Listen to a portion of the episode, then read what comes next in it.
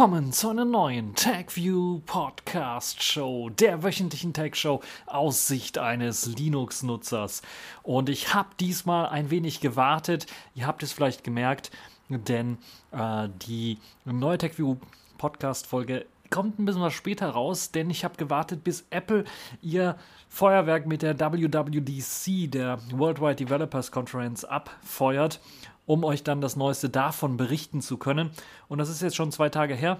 Und habe ich mir gedacht, okay, jetzt kann man doch dann wirklich mal auch drüber reden. Außerdem habe ich nicht nur das im Programm, also Apple's WWDC 2020, sondern auch noch andere Themen, wie beispielsweise Spritzen als Impfung AD. Star Trek Willkommen. Das schauen wir uns genauer an, warum es sich dabei dann dreht. Dann noch Adobe Photoshop Camera als oder Camera als kleines Software-Tippchen für alle diejenigen, die ein Android-Smartphone haben oder ein Smartphone haben, wo eben auch äh, Android-Anwendungen laufen. Und äh, rassistische Tech-Begriffe, da müssen wir uns auch noch mal ein bisschen äh, drüber unterhalten, weil jetzt kam so eine Diskussion auf, auch im Zuge der ganzen Rassismusbegriffe, oder der, der ganzen Rassismus ähm, Vorwürfe und äh, den Geschehnissen in den USA. Und da wollen wir mal gucken, wie das mit unserer Tech-Welt so aussieht. Und dann haben wir noch die Kategorien, die Kategorien in dieser Woche ein bisschen was einsam. Äh, kommen sie daher mit äh, dem Selfish der Woche. Dort gibt es einen kleinen App-Tipp, nämlich Captain's Log. Wir fangen aber zunächst einmal an mit der WWDC 2020. Worldwide Developers Konferenz. Apple hat nämlich dort den schon lang ersehnten, aber auch von vielen immer in Gerüchten ähm, ja, prophezeiten Wechsel auf die ARM-Plattform vorgestellt. Apple nennt das Ganze natürlich nicht ARM-Plattform, sondern Apple Silicon, also ihre eigenen Chips.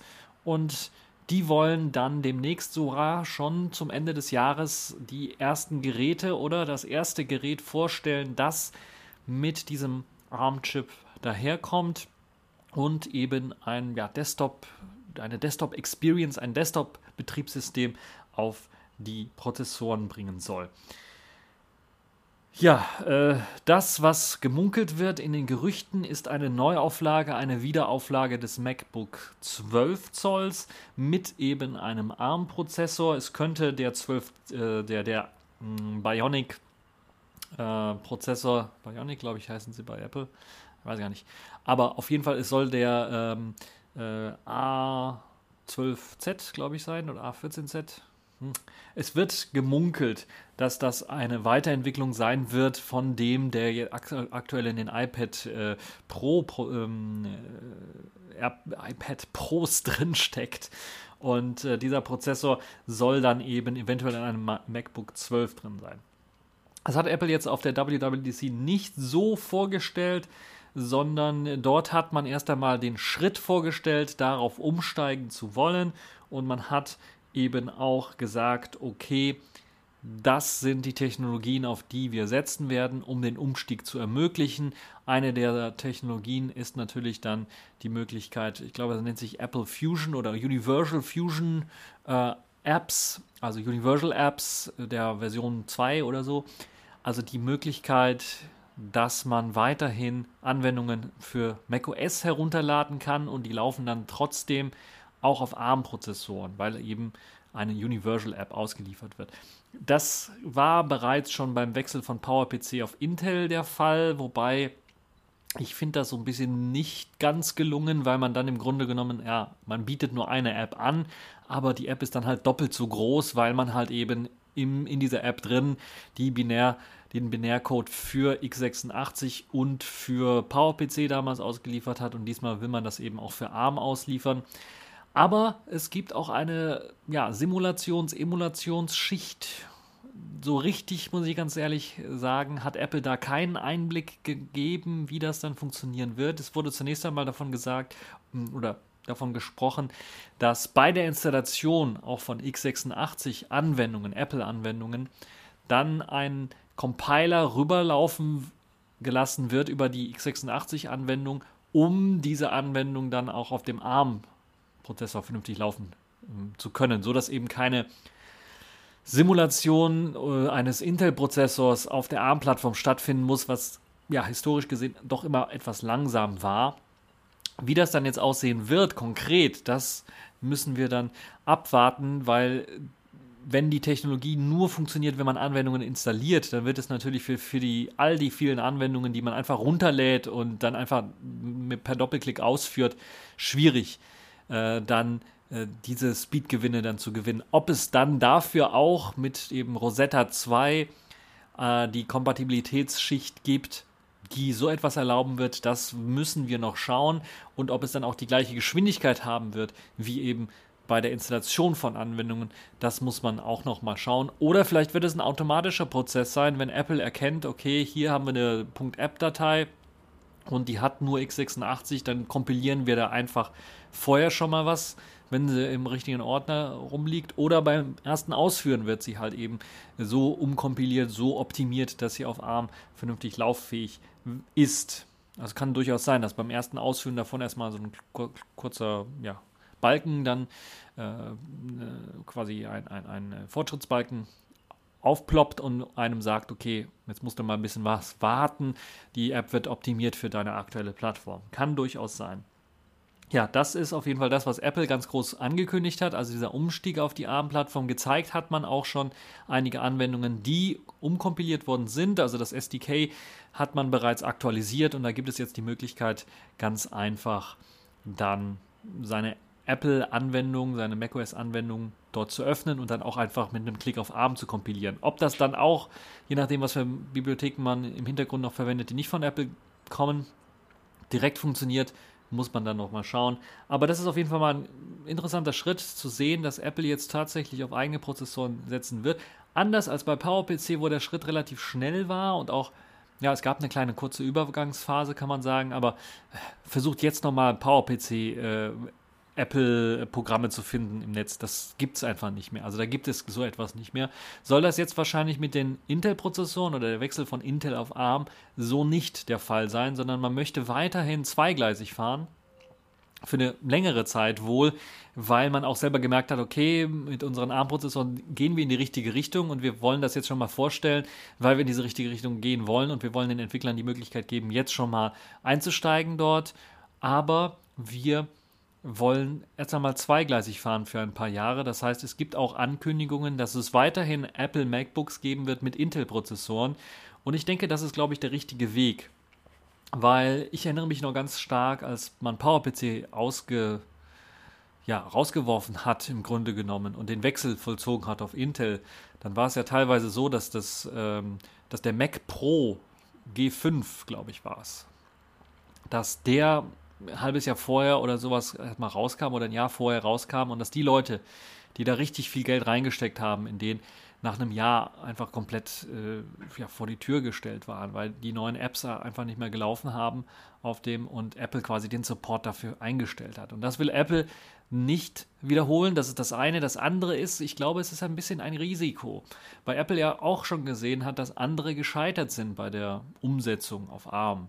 Microsoft hat das beispielsweise vor ein paar Jahren mit ihrer eigenen Windows RT-Version versucht und äh, sie haben es nicht so richtig geschafft. Microsoft versucht jetzt einen neuen Ansatz, ein vollwertigeres Windows auf ARM-Basis laufen zu lassen und eben auch eine Kompatibilitätsschicht zu haben. Und ich glaube, da hat Apple dann auch gemerkt, okay, das ist sehr, sehr wichtig, um das Ökosystem ans äh, Laufen zu bringen, dass man die Kompatibilitätsschicht hat. Deshalb hat es so ein bisschen was gedauert, dass nachdem die ersten Gerüchte aufgetaucht sind vor ein paar Jahren, dass Apple wohl auf ARM wechseln wird, bis dann jetzt tatsächlich das Ganze offiziell angekündigt worden ist, weil natürlich auch viel daran gewerkelt worden ist, die ganzen Anwendungen irgendwie auf ARM laufen zu lassen und man natürlich auch an der Performance von ARM arbeiten musste, weil, sagen wir mal ehrlich, die ARM-Prozessoren, die können bei weitem den Intel-Prozessoren oder Intel-basierenden Prozessoren ich würde sogar sagen, den AMD-Prozessoren nicht das Wasser reichen.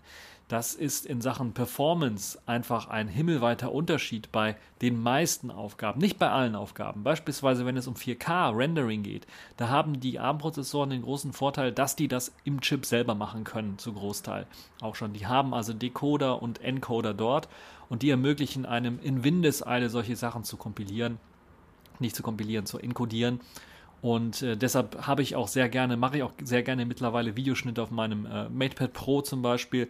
Auch ein ARM-Chip drin, der hat eben auch diese Fähigkeit und da konnte ich halt 4K-Videos in Windeseile einfach äh, encodieren und rausrendern. Das geht sehr, sehr flink und flott. Und da haben sie natürlich einige Vorteile. Wenn es um andere Sachen geht, gibt es auch einige Nachteile. Ich glaube, der größte Vorteil für Apple, und deshalb vermute ich sehr stark, dass es das erste ähm, Auftauchen in einem MacBook geben wird, ist einfach der Gewinn bei Performance pro Watt. Das heißt, man kann etwa die gleiche Performance erreichen wie bei den Einstiegs-Macs, die man aktuell hat mit Intel-Prozessoren. Vielleicht sogar ein bisschen was mehr, wenn man da noch ein bisschen was rumboostet am, an der aktuellen ARM-Architektur. Und da wird gemunkelt, da wird von einem A14X-Prozessor geredet, der also etwas wie ein, ein, ein ähm, ja, aufgebohrter A14-Prozessor sein soll. Der soll 8 bis 12 Kerne haben können und der soll halt eben explizit für eben Macs entwickelt worden sein und eben für das macOS entwickelt worden sein. Dann will man natürlich den Arbeitsspeicher auch noch aufbooten, äh, damit man mehr im Arbeitsspeicher lassen kann, um den Nutzern natürlich auch ein flüssigeres Erlebnis somit bieten zu können. Das heißt, es gibt dort Bestrebungen, das äh, auf jeden Fall umzusetzen. Und ich bin mir relativ sicher, es werden MacBooks sein, es werden spezielle MacBooks sein, es wird ein MacBook sein, es wird kein MacBook Pro sein, vermute ich.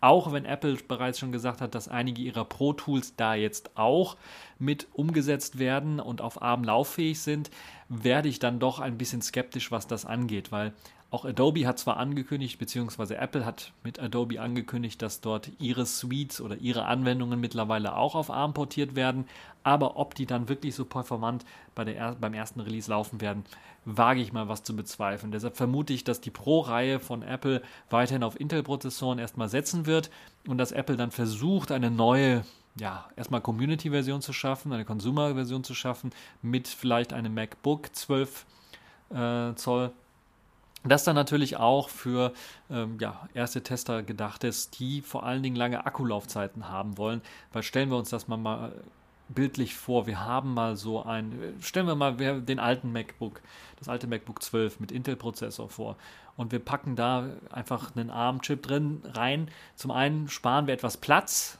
diesen Platz können wir dafür nutzen, den Akku etwas größer zu machen oder extra Hardware mit einzubauen, das kann natürlich auch durchaus sein. Und zum anderen kann eben mit dieser Akku, mit der Akkukapazität viel, viel mehr rausgeholt werden in Sachen Akkulaufzeit. Also da kann ich mir sogar vorstellen, dass man da mehrere Tage ohne Probleme mit diesem äh, MacBook arbeiten können kann. Also äh, die magische Zahl von 13 Stunden, die ich mal, oh, das ist mittlerweile fünf oder sechs Jahre her, wo ich so ein ARM-Netbook hatte, äh, rausgeholt habe tatsächlich in Sachen Akkulaufzeit. Das kann normal verdoppelt werden heutzutage, würde ich mal sagen, mit der Effizienz dieser ARM-Chips und äh, wenn nicht sogar verdreifacht werden. Und das kann ich mir also durchaus vorstellen. Das ist das, wo Apple äh, die Zukunft sehen wird. Ordentliche Performance für den Alltag, durchaus ausreichende Performance rauszuhauen in einem ja, Werkzeug, nicht mehr in einem, ja, sagen wir mal, eher Spielzeug wie das iPad Pro. Äh, wobei ist es ja auch mittlerweile zu einem Werkzeug geworden an der einen oder anderen Stelle. Und natürlich mit dem neuen ähm, Magic Keyboard und den Effekten und dem äh, iPad OS auch eher ein bisschen was zu einem ja, Mac OS geworden. Deshalb ist die Reise da auf jeden Fall klar gewesen. Von Anfang an, Apple wird dort eben äh, in Zukunft drauf setzen. Wir werden sehen, wie sich das entwickeln wird. Passend dazu kommen wir jetzt direkt zum zweiten Thema auf der Konferenz braucht es natürlich auch ein Betriebssystem, das darauf laufen wird. Und es wird nicht iPadOS sein, was darauf laufen wird, sondern es wird eine neue macOS-Version äh, geben. Und das wird nicht eine macOS 10.16-Version sein, wie viele berichtet haben, sondern so wie es aussieht, wird es macOS 11 sein. Sie wollen also wirklich den großen Schritt von macOS 10 weg wird also nicht mehr macOS 10 heißen, nicht mehr das X äh, dort stehen, was für 10 steht, sondern es wird macOS 11 sein, was ähm, dort rauskommen wird. Wohl eines der größten Versionssprünge in den letzten Jahrzehnten. Und damit einhergeht nicht nur der Support für ARM, sondern auch eine der größten Designveränderungen seit Jahren in dem macOS-Ökosystem. Und viele haben das ja schon ein bisschen was befürchtet, dass iPadOS oder iOS und macOS verschmelzen werden. genauso sieht macOS 11 jetzt mit der neuen Designveränderung im Grunde genommen aus. AD sind wirklich jetzt die Server-Side Decorations, also die Fensterrahmen um die Anwendungen. Die hat Apple jetzt komplett rausgeworfen. Also ich kann mich erinnern, im äh, Safari, aber auch im Finder, im Dateimanager gab es eben noch die klassischen Fensterdekorationen äh, mit einem Fensterrahmen um das Fenster. Das ist jetzt weg komplett. Es gibt nur noch die Toolleiste und die drei Buttons zum Schließen, ähm, äh, Optimieren der Größe des Fensters und zum Minimieren des Fensters sind jetzt in diese Toolleiste mit reingewandert. Das sorgt dafür, dass das Ganze ein bisschen was, hm, ja, wie kann man das sagen? Es sieht aus wie so dass die Toolleiste, dass, dass der Titelleiste, dass die Titelleiste so ein bisschen fett geworden ist. Es ist aber nicht, sondern die ist einfach verschwunden und die Buttons sind einfach reingerutscht.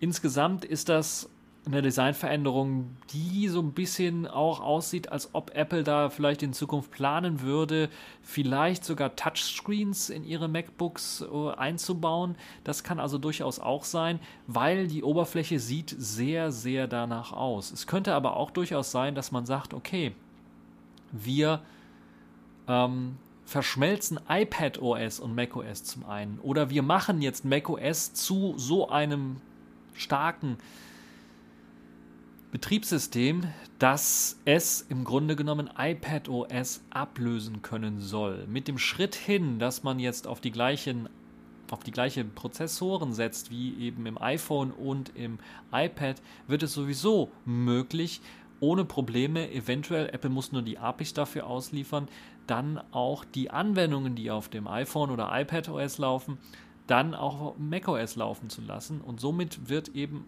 ein Schuh draus, dass man eben auch die Möglichkeit hätte zu sagen, okay, wir machen macOS, wir installieren macOS auf iPads und geben dem einfach eine iPadOS ähnlichere Oberfläche. Und da könnte ich mir vorstellen, dass das die Reise sein wird. Aber das ist jetzt so ein bisschen was Spekulation meinerseits. Andererseits ist das deutlich auch schon zu erkennen. Die neue macOS-Version hat eben deutlich mehr abgerundete Ecken für Fenster zum Beispiel. Das User-Interface kommt mit größeren Bedienelementen daher und es sieht halt eben aus, als ob es für Touch optimiert wäre. Und es erinnert so ein bisschen, wenn ich jetzt als Linux-Nutzer sagen darf, ein wenig an GNOME, das ja auch versucht, eben solche ja, Touchscreen-Elemente quasi mit in das Betriebssystem einzubauen. Dann, was auch noch an iPadOS so ein bisschen erinnert oder iOS, ist das Kontrollzentrum. Das gibt es nun auch hier in macOS und alle Apple-Apps äh, im neuen iPadOS ähnlichen Design. Das heißt, äh, der Finder, der Safari, ähm, Systemeinstellungen, alles Mögliche ist jetzt in diesem iPadOS ähnlichen Design Nachrichten-App zum Beispiel. Äh, und man hat natürlich dann auch äh, ein bisschen jetzt auch wirklich aufgeräumt, was das angeht. Das heißt, die Nachrichten-App wird auf dem Desktop wahrscheinlich die gleiche Codebasis haben wie auf dem iPad und wird auch Memojis unterstützen und all den anderen Kram, den man dort auch vorgestellt hat. Safari, apropos Safari, das wurde richtig aufgemöbelt, aufgebohrt und soll nun laut Apple bei einigen Sachen, in der Präsentation hieß es nun in JavaScript 50% schneller sein als Chrome. Äh, auf der Apple-Webseite sieht das ein bisschen was anders aus, dann relativieren die das. Ja, äh, Webseiten, die bereits schon mal in einem Cache geladen worden sind oder sowas, sollen jetzt 50% schneller. Also das wäre natürlich ein Knaller gewesen, wenn die wirklich jetzt 50% schnelleres JavaScript äh, rausgehauen hätten. Das wäre ja fast schon revolutionär gewesen. Das wäre wie als, äh, ihr erinnert euch damals, als Chrome rauskam und äh, Firefox dann auf einmal abgehängt worden ist. Und selbst da waren es, glaube ich, noch nicht mal 50 Prozent. Also deshalb bin ich da, war ich schon recht erstaunt, aber dann, nachdem ich mir dann die Apple-Webseite angeschaut habe, da steht dann noch eine Relativierung der ganzen Geschichte. Das heißt, ja, okay, der Browser ist jetzt ein bisschen was aufgebohrter, er wird etwas schneller sein, es, er wird mit dem Chrome konkurrieren können, sagen wir mal so. Sonst war es meistens so, dass der Chrome immer die Nase vorn hatte. Das soll jetzt nicht der Fall sein. Ähm, Safari hatte immer die Nase vorn, was die Akkulaufzeit angeht. Da äh, wird man auch einen sehr starken Wert drauf legen, weiterhin. Auch im Videoplayback wird man starken Wert drauf legen, dass das Ganze etwas flüssiger laufen wird. Und jetzt auch in Sachen Speed kann man auf jeden Fall mithalten, sodass halt eben das wegfallen wird. Dann sehr schön ist jetzt auch eine Funktion, die viele Leute von Chrome auch äh, immer sehr gern genutzt haben, ist die automatische Übersetzung von Webseiten. Wenn ich also beispielsweise meine Leak-Webseiten mir anschaue, wenn ich da, als ich die Infos von, von Sony Xperia 1 Mark II gesehen habe, war das meiste geleakt eben aus Japan, äh, aus japanischen Webseiten und Reviews. Und da war eben äh, so, so, ein Tool wie eben die Übersetzung, automatische Übersetzung der Webseite eine sehr hilfreiche Geschichte, um das Ganze dann auch äh, in einer vernünftigen Übersetzung zu haben. Das soll jetzt mit integriert sein, auch im Safari die Möglichkeit, Webseiten übersetzen zu können und das geht eben auch für dynamische Webseiten, wie eben beim Chrome auch. Dann in der neuen macOS-Version ist die neue Universal App äh, Geschichte mit an Bord, die eben auch die ARM-Plattform unterstützt. Rosetta 2 ist mit an Bord, die soll eben nicht portierte Anwendungen auf ARM lauffähig machen. Und äh, ja, wie bereits gesagt, äh, Apple übersetzt das dann automatisch. Virtualisierung, auch eine sehr interessante Geschichte, gerade im äh, Zuge auch der ARM-Ankündigung, wie, wie, läuft das da ab? Die Virtualisierung von Betriebssystemen für Intel-Prozessoren soll nicht möglich sein. Das ist natürlich äh, zumindest das, was man bei der ersten Präsentation sehen kann. Dort wurde kein Windows vorgestellt. Einige haben, einige Findige haben jetzt da mal ein paar Standbilder rausgesucht, wo dann auch Windows irgendwie in der Liste zu sehen war, aber es wurde nicht gezeigt, sondern es wurde Linux gezeigt. Es sagen einige, okay, ist ja die Worldwide Developers Konferenz und ja, warum sollte man da Windows zeigen? Da zeigt man doch lieber Linux. Auf der anderen Seite ist es auch so, ich vermute ganz einfach, dass das, was aktuell fertig ist, was äh, Virtualisierung angeht oder Emulation angeht, ähm, äh, ja, Emulation ist nicht, sondern Virtualisierung wirklich angeht, nur auf der gleichen Plattform ist. Das heißt, man hat nicht die Möglichkeit, ein x86 Windows dort äh, zu virtualisieren, sondern man kann halt nur ARM-basierende und jetzt ARM64-Bit basierende Betriebssysteme virtualisieren. Und da hat man sich einfach ein äh, Linux geschnappt, weil es eben äh, bereits sehr, Linux ist eben das Betriebssystem für ARM aktuell. Äh, das am meisten verbreitetste, weil es halt wunderbar funktioniert. Neben, ähm, also für Desktop ARM. So, also neben Android, was ja natürlich auch ganz groß da äh, lauffähig ist und iOS selber. Ähm, ja, ähm, dann Catalyst, so heißt ja die Technologie, die es einem erlaubt, Anwendungen zu schreiben für iPad oder für iOS und für macOS. Das soll jetzt weiter aufgebohrt äh, worden sein und soll es jetzt noch einfacher ermöglichen, iPadOS oder auf äh, macOS äh, portieren zu können, so dass eben auch auf die Kritik eingegangen ist, was bestimmte Menü, API-Zugriffe und pixelgenaues Gestalten der Oberfläche anbetrifft. Das soll jetzt deutlich besser und flüssiger funktionieren macOS 11 wird ähm, im Herbst 2020 erscheinen und zwar für alle MacBooks ab Version, äh, ne, ab äh, dem Jahr 2015, MacBook Airs ab 2013, iMacs und Mac Minis ab 2014 und Mac Pros ab 2013 sollen davon unterstützt werden. Also ihr seht eine ganze Reihe von ähm, äh, ja, äh, von Laptops und äh, Apple-Geräten werden da unterstützt von der neuen macOS-Version. Das wird dann als kostenloses Update rausgehauen. Ich würde sagen, meine persönliche Meinung, das wird nicht jedem gefallen. Da bin ich mir relativ sicher. Die Änderung der Oberfläche hin zu einem mehr Touchscreen-orientierten iPadOS-ähnlichen Betriebssystem und äh, ja, Oberfläche her, das wird nicht jedem gefallen. Da bin ich mir relativ sicher. Und vor allen Dingen ist auch noch nicht ganz klar, wie wird es denn aussehen mit Anwendungen, die jetzt noch nicht für diese neue Oberfläche optimiert worden sind. Das, die werden so ein bisschen alienmäßig dort aussehen. Apple hatte ja in der Vergangenheit immer macOS grafisch so ein bisschen geupdatet, äh, aber ja, und da hatte man auch teilweise Anwendungen, die noch die alten Grafikelemente verwendet haben, die sahen dann auch schon so ein bisschen nicht so richtig im System integriert aus. Aber jetzt wird es halt einem noch mehr auffallen, wenn sie nicht da, also es sind nicht nur Farben, die anders sind äh, oder einzelne Schaltflächen, die ein bisschen anders eingefärbt sind, sondern hier ist es jetzt wirklich ein grundlegendes Designmerkmal, was unterschiedlich ist. Und da bin ich mir gespannt, wie, wie Apple das dann umsetzen möchte, ob die Anwendungen, äh, die Anwender dann äh, die Apps auch alle in dieser neuen Form sehen werden oder ob es dann einen Mischmasch geben wird und ob, ob Apple da nicht so ein bisschen einen kleinen Aufschrei in der macOS-Welt pro, äh, produzieren wird. Wir werden sehen, wie das sich entwickeln wird. Natürlich hat Apple dann auch auf der Worldwide Developers Konferenz iOS 14 vorgestellt, zusammen mit iPadOS 14, das mit ähm, neuen Elementen äh, dazu kommt. Ich glaube, iOS 14 ist, glaube ich, der größere Schritt hier, äh, weil man eben äh, vor allen Dingen am Homescreen herumgearbeitet hat und im Grunde genommen hat man die Elemente, die man von anderen Betriebssystemen her kennt, Android vor allen Dingen, jetzt mit auch integriert äh, und im Apple Way natürlich als große Revolution angekündigt. Beispielsweise kann der Homescreen nun auch Widgets darstellen, also die Möglichkeit, dass man Widgets einfach äh, dort auf den Homescreen ziehen kann und clevere Widgets gibt es da auch, die in einer Art äh, Verschachtelung angeordnet werden kann, äh, können. Das heißt, ich habe ein Widget, was ich da drauf ziehe und in diesem Widget sind eben vier Unterwidgets mit drinnen.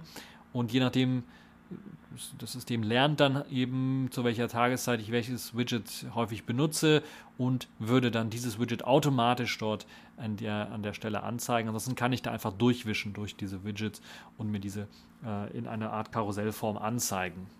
Es ist nicht ganz so frei wie bei dem Android-System, wo man dann die Größe verändern kann der Widgets. Da gibt es jetzt fest eingestellte Größen, äh, groß, mittel und klein. Und ähm, ja, das ist das, was ähm, nicht nur bei iOS mit drin ist, sondern ich habe es glaube ich nicht erwähnt, aber bei macOS 11 ist das auch mit drin, dass man diese Widgets haben wird und wahrscheinlich werden es auch die gleichen sein. Also man möchte da auch äh, den Code austauschen können und diese ja, Widgets kann man dann fest an einer Stelle auf dem Homescreen ziehen, aber man kann die in der Größe nicht äh, äh, interaktiv verändern und man hat auch nicht die Möglichkeit, die komplett frei zu positionieren, sondern die gibt es einfach ein Rastersystem, wo die äh, drauf gerastert äh, draufkommen.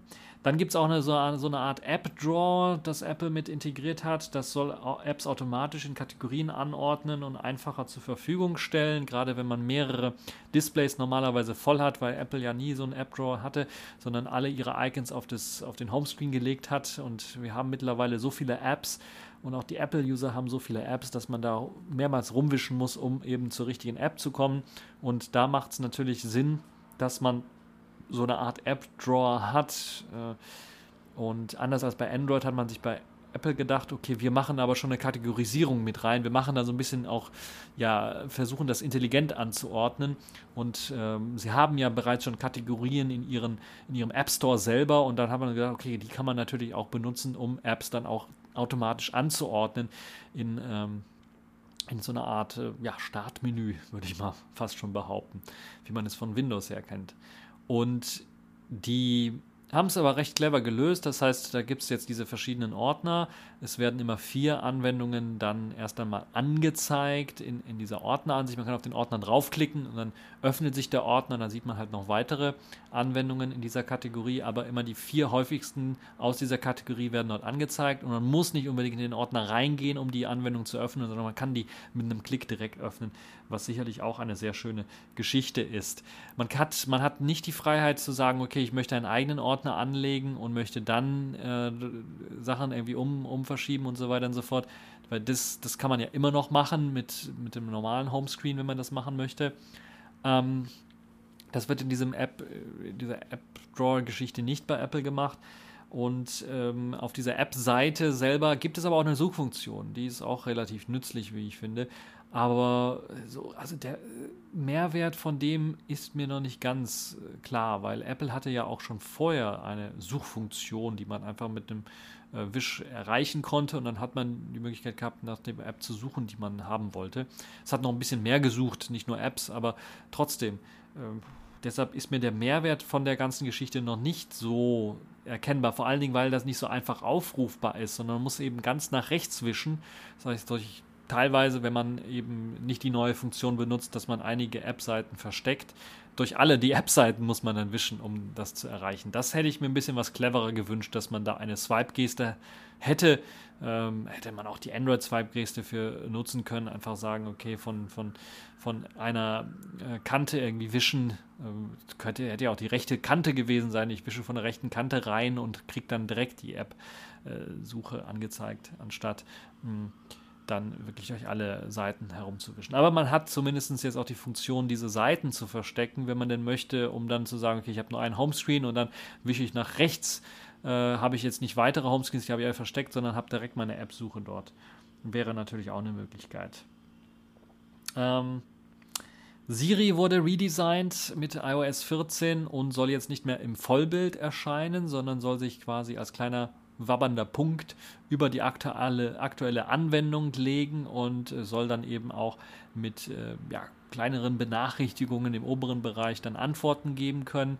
Die ersten iOS 14 Beta-Tester fanden das jetzt, äh, ja, sieht schon mal designmäßig gut aus, aber nicht so clever gelöst, weil es äh, im Grunde genommen nur ein Placebo-Effekt ist, weil es legt jetzt nicht den kompletten, also legt sich jetzt nicht komplett über den Bildschirm, ähm, wie es Siri vorher gemacht hat und dann den Bildschirminhalt ausgeblendet hat. Jetzt wird halt unten nur so ein Ball angezeigt, Siri-Ball angezeigt, aber man hat keine Möglichkeit weiterhin mit der App, die da drunter liegt, zu interagieren. Sobald man das versucht, wird Siri also wieder geschlossen. Das ist so ein bisschen ärgerlich, würde ich mal sagen, weil es ist so, ja, deshalb sage ich Placebo-Effekt. Man hat einfach das, was man vorher hatte, einfach das Fensterchen weiterhin gelassen und hat einfach nur die Durchsichtigkeit erhöht. So würde ich das mal behaupten und vielleicht die Antwortmöglichkeit so ein bisschen redesigned. Aber ja, vielleicht wird sich ja das noch bis zur finalen Version von iOS 14 ändern. Aktuell ist es noch eine Beta-Version und wird dann auch äh, wahrscheinlich im Herbst 2020 dann ähm, auch äh, herauskommen als finale Version oder Spätsommer als finale Version. So, das sind so die allergrößten Änderungen zur WWDC 2020 zu Apple. Ich habe da jetzt, glaube ich, lange drüber gequatscht. Wenn ihr da noch ein paar Sachen habt, die ich unbedingt äh, erwähnt haben wollt, könnt ihr das im Kommentarbereich posten oder falls ich was wirklich Spannendes auch vergessen habe, dann könnt ihr mir das da auch reinposten. Ansonsten war es das erstmal für den WWDC und wir machen mal weiter mit anderen Themen und kommen zu dem Medizinbereich. Ist ja auch ein Problem, was wir aktuell haben, dass ähm, wir vor allen Dingen natürlich nach Impfstoffen suchen aktuell. Ich glaube, in Deutschland gibt es zwei Firmen, die bereits schon mit Tests begonnen haben, äh, um Covid-19 ähm, also Coronavirus, äh, einen Impfstoff dafür zu finden. Und die könnten eventuell davon profitieren, dass in Zukunft die Impfung deutlich einfacher gestaltet werden soll und man mehr Leute dazu bringen könnte, vielleicht sich impfen zu lassen. Denn Spritzen als Impfung könnte in Zukunft AD werden. Und jetzt hört ihr im Hintergrund vielleicht, dass da einer angefangen hat zu bohren. Wir lassen uns nicht davon aus dem Konzept bringen, sondern labern einfach weiter. Spritzen für Impfungen sollen dann nicht mehr im Muskel erfolgen, was meistens auch etwas schmerzhaft ist und gerade bei Kindern, da muss man also viel Überzeugungsarbeit leisten, die dazu zu bringen, das zu machen. Aber selbst bei uns Erwachsenen haben die ja eventuell, ah, Spritze, nie. Da ist auch sehr unangenehm, aber manchmal kann man ja Augen zu und durch, aber äh, gerade wenn dann halt so, also sagen wir mal ehrlich, wer hat denn schon alles, seine Impfungen alle nach über zehn Jahren oder sind es zehn oder 15 Jahren erneuert? Ne? Hand aufs Herz, das werden wohl die wenigsten von uns gewesen sein. Ja, ähm, was das Ganze erleichtern könnte in Zukunft ist eventuell, dass das Ganze als Aufschrift, Aufstrich eventuell für die Haut kommen könnte und dann nicht unbedingt auch beim Arzt gemacht werden müsste äh, oder direkt unter die Haut gespritzt werden könnte, was deutlich, also jeder, der schon mal einen Allergietest gemacht hat, weiß, dass das äh, im Grunde überhaupt nicht wehtut. Also direkt unter die Haut äh, kann ich mir durchaus auch vorstellen. Oder eben auch auf die Haut aufgetragen. Das wäre natürlich noch einfacher Möglichkeit. Äh, klingt so ein bisschen nach Star Trek, da hat man ja auch die Möglichkeit gehabt, einfach da so das Hypospray äh, ranzuhalten und dann wird dann pschuh, und dann ist man geimpft und dann hat man halt diesen, diesen Stopf im, im Blut. Ähm, klingt so ein bisschen danach. Das Max-Planck-Institut für Kolloid- und Grenzflächenforschung hat zusammen ähm, mit dem Lead Discovery Center in Dortmund ähm, das ist ein Center, das medizinische Forschung in wirksamen Therapien umsetzen möchte, äh, die planen eben diesen Covid-19-Impfstoff direkt auf der Haut einwirken zu lassen. Das ist also deren Plan. Die forschen natürlich daran. Und diese Forschung jetzt speziell für den äh, Coronavirus, ähm, weil damit erreicht man natürlich viel, viel mehr Leute, wenn sie die Möglichkeit haben, ich kaufe mir eine Handcreme und damit bin ich, äh, also quasi, ne? muss nicht direkt zum Arzt laufen, sondern also kann man viel mehr Leute damit impfen. Ähm, das soll, diese Forschungsarbeit soll natürlich auch für weitere interessante Neuerungen sorgen, weil wahrscheinlich nicht alle Impfstoffe, aber viele Impfstoffe dann eventuell genauso eben ähm, in den Körper gelangen könnten, weil eben die Immunzellendichte in der Haut, die durch die sogenannten Langerhanszellen am höchsten ist, kann eben die Aktivierung des Immunsystems mit Kombination von einem äh, Glykomimetikum zu einer besonders effizienten Freisetzung des Impfstoffes führen. Das heißt im Umkehrschluss nichts anderes, zuckerähnliche Bausteine, die chemisch so verändert worden sind, dass eben eine erhöhte Affinität von äh, vor allem Spezifität für den Rezeptor Langerin hat. Das sorgt dafür, dass im Grunde genommen eine beschleunigte antivirale Reaktion erfolgt. Mit anderen Worten, viel schnellere Impfungen sind dadurch möglich und man kann auch viel, viel gezielter äh, Leute impfen lassen und stimulieren, ähm, was die Impfung an sich angeht. Und das ist sicherlich auch ein, ein großer Fortschritt.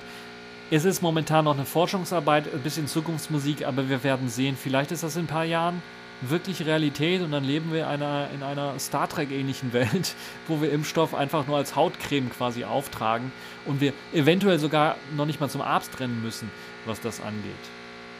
Ja, äh, wir werden mal schauen, wie sich das entwickeln wird. Ich werde jetzt mal, glaube ich, äh, draußen mich beschweren gehen, weil das ist ein bisschen was zu laut.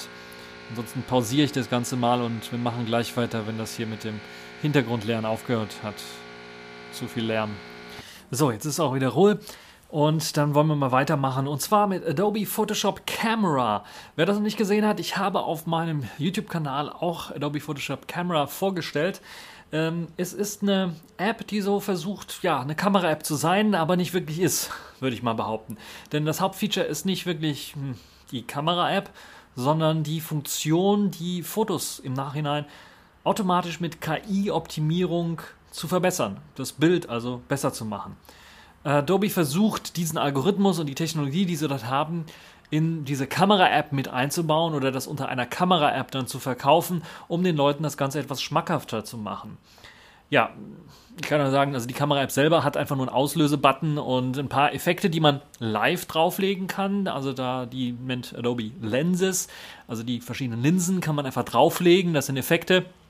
Äh, das klappt je nachdem, was für ein Android-System ihr habt oder was für ein Android-Smartphone ähm, ihr habt, nicht ganz so gut, weil es eben doch ein bisschen was an Performance frisst. Deshalb würde ich eher empfehlen, falls ihr sowas machen wollt, macht es im Nachhinein. Also nehmt einfach die Fotos schon mal auf. Ihr müsst auch nicht mal die Kamera-App von Adobe verwenden, weil die, ja, sagen wir mal, etwas weniger zweckmäßig ist. Benutzt einfach mal die Standard-App, die ihr habt auf dem Smartphone, die ist meistens gut genug. Und ihr könnt ihr auch im Nachhinein die Bilder dann einfach in diese Adobe Camera App reinladen. Die KI erkennt die aktuelle Szene und lädt dazu einen entsprechenden Softwarefilter, also die Linse, äh, mit rein. Also wenn ich ein Porträt mache, wird automatisch die Porträtlinse erkannt und reingeladen. Oder ihr könnt das auch manuell auswählen und habt dann in dieser Linse auch nochmal drei oder vier verschiedene unterschiedliche Linseneffekte, die ihr auswählen könnt, um dann je nachdem, wie stark ihr den Portrait-Effekt haben wollt, das auszuwählen, wie groß der Kontrast sein soll und so weiter und so fort. Das lässt sich also da machen. Ähm, Portrait-Shots, Landschaftsschnappschüsse und vieles mehr kann dann gemacht werden.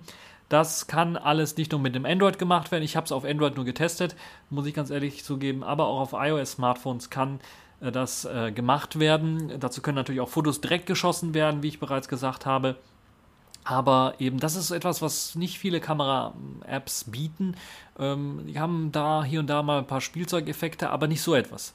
Und das Tolle an der ganzen Geschichte ist, man kann einfach die Bilder, die man auch vor Jahren vielleicht mal äh, irgendwann geschossen hat und dann gemerkt hat, ah, das ist ein bisschen zu dunkel geworden, ich könnte die manuell irgendwie bearbeiten, aber ich bin mir ja nicht so ganz sicher, wie ich das machen soll oder ich mache, ich bearbeite das manuell, aber es kommt nie so raus, wie ich das haben möchte.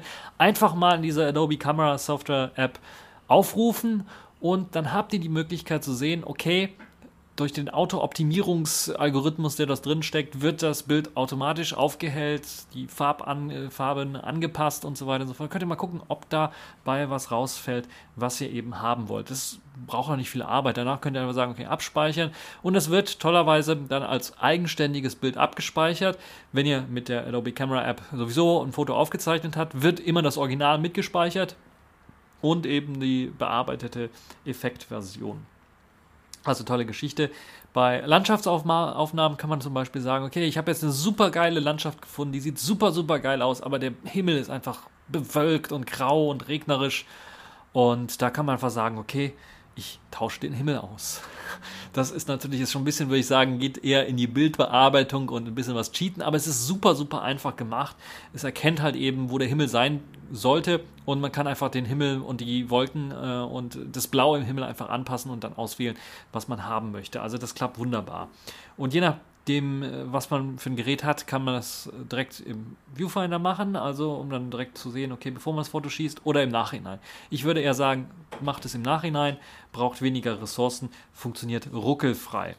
Hat auch den Vorteil, dass man halt eben das Originalbild immer behalten kann. Jede Linse hat ein paar Profile, die man durchswitchen kann und sich seinen eigenen besten Stil zusammenwischen kann. Ich habe es jetzt getestet. Es gibt schon sehr, sehr viele interessante Effekte, die man da ausprobieren kann und man muss auch nicht unbedingt diese Kamera-App nutzen, sondern man kann die eigene nutzen und dann einfach mal die Bilder dort reinladen. Also auf jeden Fall einen, eine Empfehlung wert. Das der kleine Pferdefuß an der ganzen Geschichte. Ihr braucht ein Adobe-Konto. Das heißt, ich hatte bereits irgendwann mal schon äh, von Berufswegen her ein Adobe-Konto angelegt und ich habe da versucht, mich anzumelden mit, hat immer noch funktioniert. Also damit, äh, oder legt einfach ein Wegwerfkonto an bei Adobe muss ja nicht, müssen ja nicht eure äh, ja, eigentlichen Daten sein, um es auszuprobieren. Falls ihr das nicht haben möchtet, ich habe jetzt keine Funktionen gesehen, dass das irgendwie zu einer Cloud rüber kopiert wird oder dass ihr, dass die Bilder da irgendwie nochmal zwischengespeichert werden oder sowas. Das passiert also nicht. Dann als allerletztes Thema wollen wir uns äh, für diese Woche mal ein bisschen mit rassistischen Tech-Begriffen äh, unterhalten, darüber unterhalten. Denn es ist jetzt doch aufgekommen schon seit äh, einigen Wochen, wo die rassistischen Unruhen in den USA aufgetreten sind, dass sich auch vermehrt ja aus der Tech-Szene Leute gemeldet haben, die meinen, dass so Begriffe wie Master, Slave, Blacklist und Whitelist äh, ja, einfach sehr rassistisch sind, also anscheinend zu rassistisch sind und deshalb sucht man halt eben nur nach Alternativen. Äh, GitHubs CEO Ned Friedman hat in einem Antwort-Tweet auf einen Vorschlag von Google Chrome-Entwicklerin Una Kravitz versichert, dass man bereits schon daran arbeitet, zum Beispiel eben die Begriffe Master äh, der, der Master Branch eines GitHub-Archivs, beispielsweise eines Git-Archivs, äh, zu verändern. So wird man halt also in Zukunft wahrscheinlich nicht mehr vom Master Branch reden, sondern äh, wohl wird das wird irgendwie anders heißen. Äh, Main, Default, Primary oder Root stehen zur Diskussion. Und ja, mich würde jetzt mal interessieren, was haltet ihr von der ganzen Geschichte?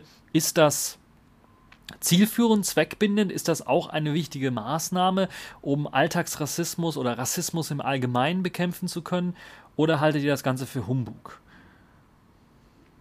Ähm, es gibt einige Projekte, die bereits schon diese ja, Namensänderungen durchgeführt haben. Das äh, Storage-Dateisystem OpenZFS zum Beispiel hat den Schritt bereits vollzogen. GitHubs Mutterkonzern Microsoft will den Wandel für die PowerShell umsetzen. Äh, Ansible, die Verschlüsselungssoftware ähm, OpenSSL, Verschlüsselungssoftware Library OpenSSL, JavaScript, äh, P5.js haben vergleichbare Pläne bereits angekündigt. Also in Zukunft könnte das alles irgendwie anders heißen. Hm, ist halt die Frage, ist das Zweck oder ist das alles Mumpitz? Oder was Notwendiges? Ist die Tech-Community nicht eines der am wenigsten rassistischen? Also ich habe zumindest das Gefühl, immer wenn ich Leute irgendwo aus der Tech-Community, vielleicht hat das mit meinem Linux-Umfeld zu tun oder dem Open Source und, und äh, Plasma, KDE-Umfeld, KDE-Community, aber ich habe irgendwie das Gefühl, dass, eine, dass das eine der wenigsten rassistischen ist und dass da die größte Pluralität und ähm, äh, ja, Achtsamkeit von äh, persönlichem äh, Leben und äh, von Entscheidungen äh, existiert. Und also ich meine, wer sich an sowas aufhängt, dass jetzt mein Git-Archiv einen Master Branch hat, der hat wohl keine anderen Probleme. Also das sehe ich doch als eines der wenigsten und kleinsten Probleme. Klar, okay, eine Whitelist, eine Blacklist, das ist vielleicht, äh, kann man auch ändern, weil das an sich auch selber äh, erstmal erklärungsbedürftig ist, standardmäßig, weil wenn man das nicht lernt, dass eine Blacklist eben Sachen äh, aussortiert und eine Whitelist Sachen zulässt, dann es sind Fachbegriffe. Das sind Fachbegriffe. Und die kann man mit Sicherheit äh, durchaus auch ersetzt. Was aber jetzt, also ich, ich, ich frage mich das ganz ehrlich. Also es gibt ja, wenn es um äh, Rassismus geht, viel, viel gravierendere Sachen, die angegangen werden müssen. Und jetzt, okay, also auch die Tech-Community, die mir jetzt meint, okay, wir müssen, wir müssen auch was machen. Und dann machen wir einfach mal hier Begriffe, die ändern wir einfach mal. Das ändert ja in Sachen Rassismus eigentlich erst einmal nichts, wenn man die Begriffe ändert. Ist das jetzt Alltagsrassismus, wenn mein Git-Archiv Master heißt? Ist das jetzt Alltagsrassismus, wenn äh, mein Adblocker eine Blacklist hat und eine Whitelist hat? Oder sind das nicht nur einfach Fachbegriffe für eine Technik? Da steckt ja kein Rassismus dahinter, wie man so etwas nennt. Ähm, zumal das ja auch ein Problem ist, was vor allen Dingen englische Fachbegriffe meistens angeht, weil im Deutschen äh, ist der Begriff Blacklist zwar auch jetzt landläufig, äh, auch wegen der einfachen Kommunikation, äh, durchaus auch ähm, äh, gebräuchlich, aber verständlich und äh, richtig deutsch wäre vielleicht Sperrliste oder sowas oder Ausschlussliste. Und teilweise finde ich das in einigen Open Source Projekten bereits schon, dass eben die deutsche Übersetzung von Blacklist halt eben Ausschlussliste oder etwas anderes wäre. Äh, weil wir ja auch nicht von Schwarzliste reden, ne? sondern wir reden da auch von einer Ausschlussliste. Es ist halt die Frage, ist, sind diese Begriffe vor allen Dingen dann auch, ähm, äh, sind das dann vor allen Dingen dann auch ähm,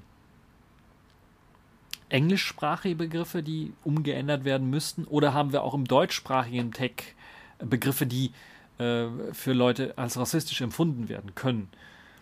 Ähm, also ich bin sehr gespannt auf die Diskussion, falls ihr da also diskutieren wollt. Ich finde das, also ich finde das ganze Humbug, ich finde das Mumpitz aus meiner Sicht. Das kann ich aber ganz ehrlich sagen. Aber ich kann natürlich auch durchaus verstehen, dass, und ich würde gerne verstehen, warum Leute sehen, dass das eine wichtige Sache ist.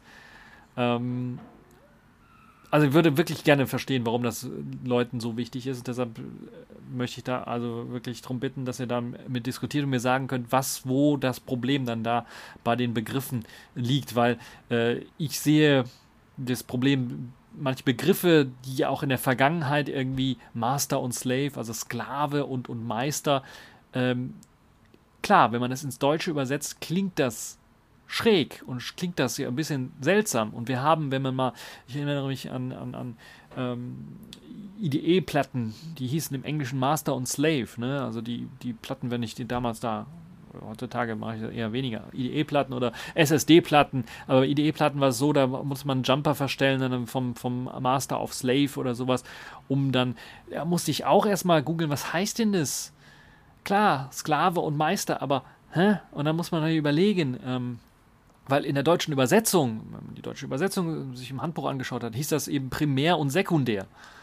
Äh, und klar, deshalb auch meine Frage, ist das diese, diese rassistische Sprache, Tech-Sprache oder äh, ist da wirklich Rassismus drin zum einen und zum anderen ist das eher ein Problem des englischsprachigen, der englischsprachigen Tech-Journalie und dadurch, dass wir englischsprachige Begriffe meistens in Sachen Technologie übernommen haben heutzutage, vielleicht auch ein Begriff, ein, ein Problem, das da zentral vielleicht gelöst werden könnte, dadurch, dass man sagt, okay, wir benutzen einfach unsere deutschen Worte für die Geschichten. Ähm, oder müssten wir das ganz allgemein vereinheitlicht verändern, auch im Englischen?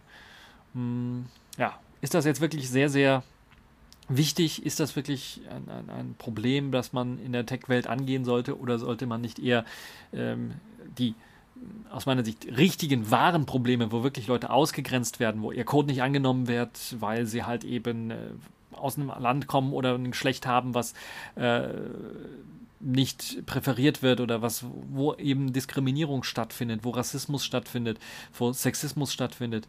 Sind das nicht eher die Probleme, wo man, also handfeste Probleme, wo man rangehen muss, als ähm, also ich habe noch nie von jemandem gehört, dass er sich jetzt äh, äh, rassistisch beleidigt fühl, fühlt, weil eben äh, sein Adblocker eben eine Blacklist hat. Also das habe ich bisher wirklich noch nicht so gesehen. Aber klar, kann es solche Leute geben oder äh, können mir sicherlich Leute erklären, warum das Ganze sinnvoll sein sollte. Aber ich sehe das jetzt als sehr, sehr unsicher und bescheuert an, muss ich jetzt ehrlich sagen. Die ganze Diskussion halte ich für komplett, kompletten Humbug. Es gibt wirkliche Probleme, die angegangen werden müssen, die wirklich rassistisch sind, äh, sexistisch sind. Die müssen angegangen werden in unserer Gesellschaft. Ähm, und auch in der Tech-Gesellschaft wird es mit Sicherheit solche Sachen geben. Vielleicht nicht so sehr rassistisch, aber vielleicht mehr eher sexistisch. Das kann ich mir durchaus vorstellen, weil es eben eine, äh, die, die Tech-Welt ist eine männerdominierte Welt und ja, das äh, ähm, kann natürlich dann auch dazu führen. Das vermute ich sehr stark. Aber ja, also, wir müssen uns überlegen, äh, ist das wirklich das Niveau und ist das wirklich das Problem, worüber man wirklich hier unterhalten muss? Also macht der Master Branch eines GitHubs, hat er jemals Probleme gemacht? Außer vielleicht vom Code selber, aber ich meine der Begriff selber. Also hier werden aus meiner Sicht künstliche Probleme geschaffen und zum Alltagsrassismus hochstilisiert, aber sie haben nichts wirklich mit dem echten Rassismus zu tun, den Leute vielleicht tagtäglich erleiden müssen. Eure Kommentare im Kommentarbereich dazu. Und dann haben wir jetzt auch hier beim TechView Podcast mal eine kleine Rassismusdebatte, was das angeht. Wir machen weiter mit Captain's Log, oh, beziehungsweise der, den Kategorien dieser Woche. Und das ist jetzt Selfish der Woche, Captain's Log, so heißt das Programm. Und das Programm ist ja so eine Art Logbuch. Äh, ein modernes Tagebuch, würde ich mal eher sagen. Weil Captain's Log, wir kennen es alle, Stardate, bla bla bla, Star Trek. Ne? Und ja, dieses äh, hat man jetzt quasi übernommen, den Namen zum, zumindest. Und klassischerweise ist so ein Captain's Log nichts anderes als ein Tagebuch eines Captains. Und das mh, hm, hat man jetzt quasi in Software gegossen.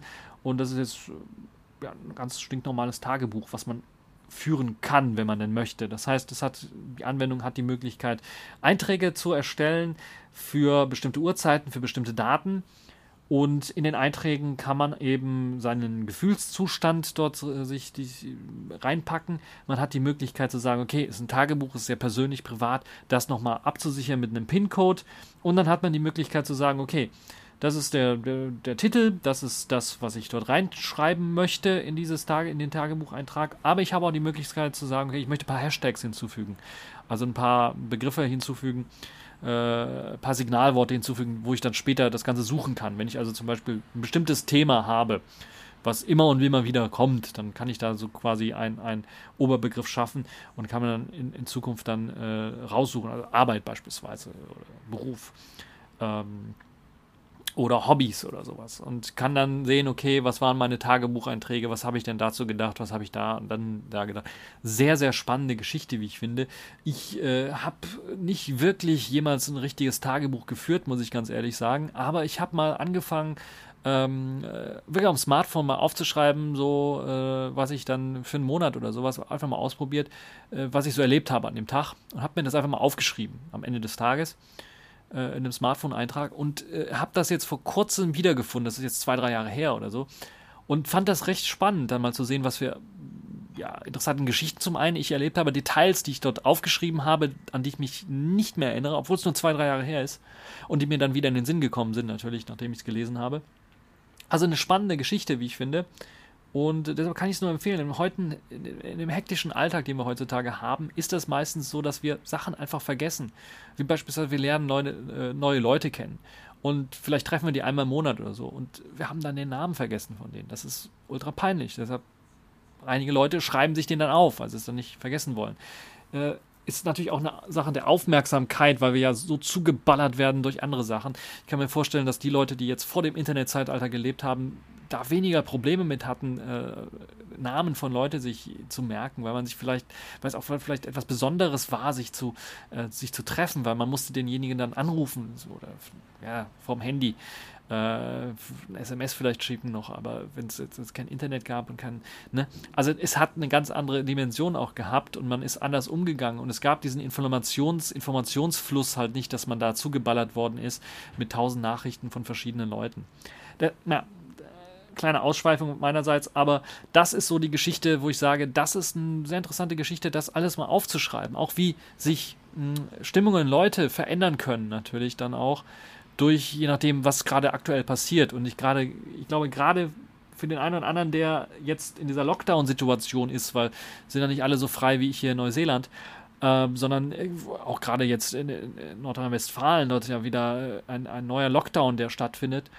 Ähm, ist das vielleicht wichtig auch für Leute, das mal aufzuschreiben, wie sie sich gerade fühlen und, und was sie alles machen? Weil ich auch gemerkt habe, wenn man das äh, aufschreibt, dann ist das sowas wie eine Art, wir legen das ab. Also das, was wir normalerweise machen, wenn wir schlafen gehen und wenn wir träumen, wo wir dann alles in verschiedene Schubladen in unserem Gehirn reinpacken, äh, kann dadurch beschleunigt werden, dass man am Ende des Tages nochmal zusammenfasst, was man gerade erlebt hat am Tag. Oder man kann auch am Morgen, vielleicht wenn, wenn man zu müde ist, am Morgen dann, nachdem alles sortiert ist und vielleicht die Erinnerung immer noch ein bisschen was frisch ist, äh, aufschreiben, was man am letzten Tag erlebt hat. Auch eine Möglichkeit, das so zu machen. Eine sehr spannende und interessante Geschichte, wie ich finde. Und äh, kann ich jedem nur empfehlen, das mal auszuprobieren und dann, äh, ihr werdet euch wundern, was ihr dann in zwei, drei Jahren dann so sehen wird, äh, sagen werdet, wenn ihr dann mal ein paar Einträge von, von der alten Zeit durchlest und wir dann drauf wart. Äh, und vielleicht auch interessant, auch mal zu überlegen, wenn ich dann ein paar Leute teilweise kennenlerne, die ähm, dann äh, meinen, ja, und dann vor zehn Jahren war ich so ein Idiot, was habe ich denn da alles gedacht und ge gemacht? und äh, einfach nicht mehr begreifen können, die sich halt so weit entwickelt haben oder weiterentwickelt haben, dass sie nicht mehr, nicht mehr begreifen können, was sie damals gedacht haben, warum sie irgendwas gemacht haben, warum sie so gedacht haben. Und da macht halt eben so ein Eintrag in einem, in einem äh, Tagebuch durchaus Sinn, um dann vielleicht dann nochmal wieder in diese Welt reinzukommen und dann nochmal, ah, das und das habe ich gedacht und, und aus dem Grund habe ich das und das gemacht. Ne? interessante Geschichte. Auf jeden Fall, da gibt es also die Möglichkeit, ähm, äh, das zu machen. Es gibt verschiedene Sachen, die man da noch äh, suchen kann auch. Also es gibt eine außerordentliche Suchfunktion und sehr nützlich auch für die Leute, die nicht Tagebuch in, in Sätzen schreiben wollen, sondern nur Stichworte aufschreiben wollen. Und teilweise hat man auch nicht die Zeit dafür. Äh, hat man eben die Möglichkeit zu sagen, okay, ich möchte entweder einen Plaintext haben, also einen ganz normalen Text haben, oder ich möchte das Ganze äh, in Markdown schreiben. Und da gibt es halt eben zwei verschiedene Markdown-Varianten auch, das normale Markdown und Markdown mit Pandoc. Und dann gibt es sogar eine, für die Leute, die die Liste haben wollen, gibt es eine äh, CSV, äh, also Comma Separated List, kann da auch genutzt werden, um äh, Sachen abzuspeichern. Ich finde das eine interessante Geschichte und kann das nur empfehlen und werde das bei mir auch mal installieren. Vielleicht werde ich mein äh, Tagebuch weiter fortführen äh, und dann mal gucken, was ich dann in zehn Jahren dazu sagen werde. Äh, nun ja, das war's jetzt für diesen TechView Podcast. Ich hoffe, er hat euch gefallen, ihr hattet Spaß dran. Und äh, ihr könnt natürlich eure Fragen, Kommentare, Anregungen äh, mir schicken, im Kommentarbereich schicken oder per E-Mail auch schicken, wenn ihr wollt. Und bis zur nächsten Show.